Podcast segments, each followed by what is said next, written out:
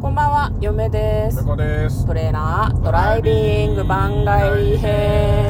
はい、始まりました。トレーラードライビング番外編。この番組は映画の予告編を見た嫁と婿の夫婦が内容を妄想していろいろお話していく番組となっております。運転中にお送りしているので安全運転でお願いします。はいすっかり番外編ということを忘れてましたが 今日は今週の振り返りと来週のラインナップをお届けしたいと思い ますはい、あ別にいいんですよ。妄想でも今日も。は全く構わないんですけど、はいまあはい、やっていきたいと思います、えー本日は日曜日ですので前の週の振り返りと、まあ、あと次の週一体何を妄想するのかというのをお話ししていく回となっておりますまず、えー10月23日月曜日「恋人の見つけ方」というはい作品の妄想をいたしました、これはねなんかほのぼのな感じだったんだけど途中ちょっと予告編怖かったから私たちの中でこうちょっと増幅させて怖い話しちゃった回でしたねいそうですねうんなんか無理心中とかそういう言葉が飛び出して、嫁が不安になって、なんか最後すごいフォローを頑張るっていう回で した。あのね、絶対ほのぼの映画だと思うんだけど、うあまりにもほのぼのだったから、怖い妄想に振りすぎたなってちょっと反省しました。意外とね僕が乗っちゃったから向こうあのね、ダメなんだよ。嫁が怖い妄想したら、向こうは、いや、でもさって言ってくんないとバランスが取れないのに、いや、俺はもっと怖い感じだと思うみたいな、かぶせてきちゃったから、ね、ちょっと取り返しつかない感じに、個人的にはなったなと思っていはてい、ね、本当すいません。すいません絶対ほのぼの映画だと思います。はいね、でもこんなとこで妄想したって何のダメージにもならない。大丈夫ですそう。まあそうですねははい、翌日火曜日10月24日ドミノ、うんベン・アフレックが主演の映画だったあーはいはかないはとい思います、なんかインセプションみたいな感じねっていう僕見て話しましたけど、一体どうなのかは分かんないそうですねに本当はわからないですね予告が似てただけっていうね、はい、よかったら、えー妄想した回を聞いてみてください翌日10月25日水曜日 YouTube チャンネル100の質問に答えております、これはあの水曜日がですね、えっと音声配信者向けの100の質問っていうのに答えてるんですけど、まあ、多分ね20問目までまだ行ってないんだけど、おぼちぼちなんか音声配信者感のある質問がだんだんなくなってきていて、なるほね、普通にその話すことなければ話してみたらみたいな感じのどはい内容になってきてて我々は好きな YouTube チャンネルの話などをしたかなと思います、ははいい翌日木曜日10月26日「シック・オブ・マイ・セルフ」これはですね、えー、と彼氏が有名になってっちゃって、彼女が自己顕示欲満たすために危ない薬飲み始めちゃうっていう話うんうんうんの妄想でしたねありましたうん、これはね結構その我々は確信をついた妄想ができたんじゃないかなとなるほど個人的には思っております、はいはいどうでしたかうんまああの何妄想したか全く覚えてないですけど1週間経つとね全く覚えてないん だが、うん、なんかそうだったんだなっていう 月曜日よりはねうん危ない方向に行かなかったかなそうですね割とその話自体もちょっと胸くそ悪い感じだったからほな本堂そのね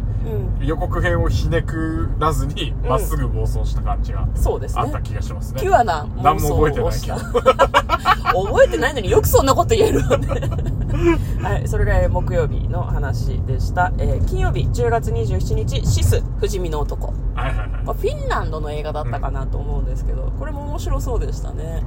なんかフィンランドのすげえ強い人がナチスドイツが攻めてきた時にそれと戦うんだけどベラ目に強いみたそいうな、ね斧一つでねうん、鶴橋斧斧斧じゃないどっちだっけ、鶴ね橋、です鶴橋ですうんなんかね武器1個だけなんだけどうめちゃめちゃ強いんだよねでも武器1個っつってたけどなんか対人地雷掘って投げたりとかしてたからうん武器1個じゃないから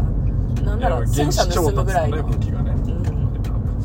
ねなんかだから1人なのにすごい強いみたいなはいはい人の割とバイオレンスな感じの映画でございました、はいえ翌日昨日ですね土曜日10月28日「どうする家康」のネタバレの感想を話しておりますはい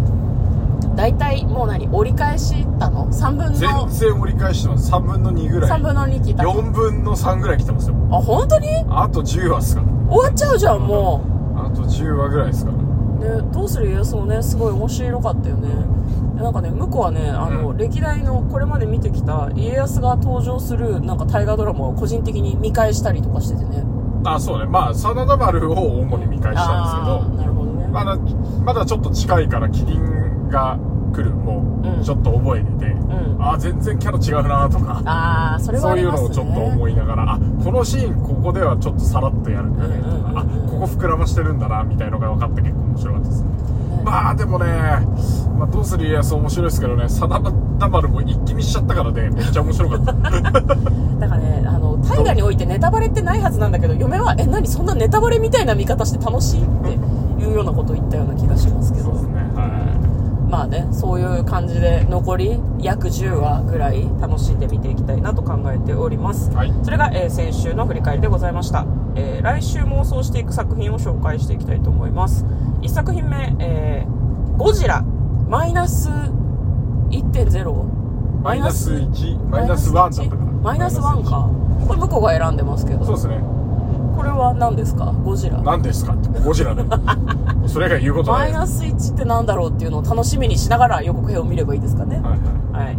えー嫁が選んだ1作品目は「愛に稲妻」ですねこれ松岡真優さんが主演なので選びましたああ、なるほどね。内容は知りませんそう予告を見ましょうはいはいはいえー次向こうが選んだ2作品目「私がやりました」はいこなフランス映画とフランスなのかなうんいや、なんかタイトル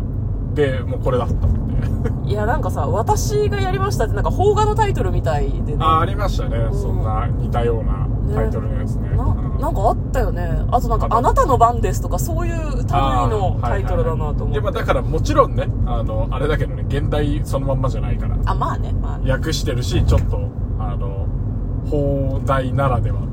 あれがかかってるかもしれないけどそうですね、まあ、その辺も予告を見てちょっと妄想のきっかけ、はい膨らましのきっかけにしていきたいなと大丈思い夫かますうん大丈夫 ですよはいはい、えー夢が選んだ2作品目は「歌う6人の女」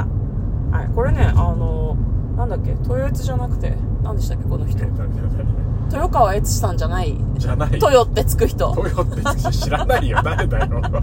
山田君と豊が山田君とド忘れですよ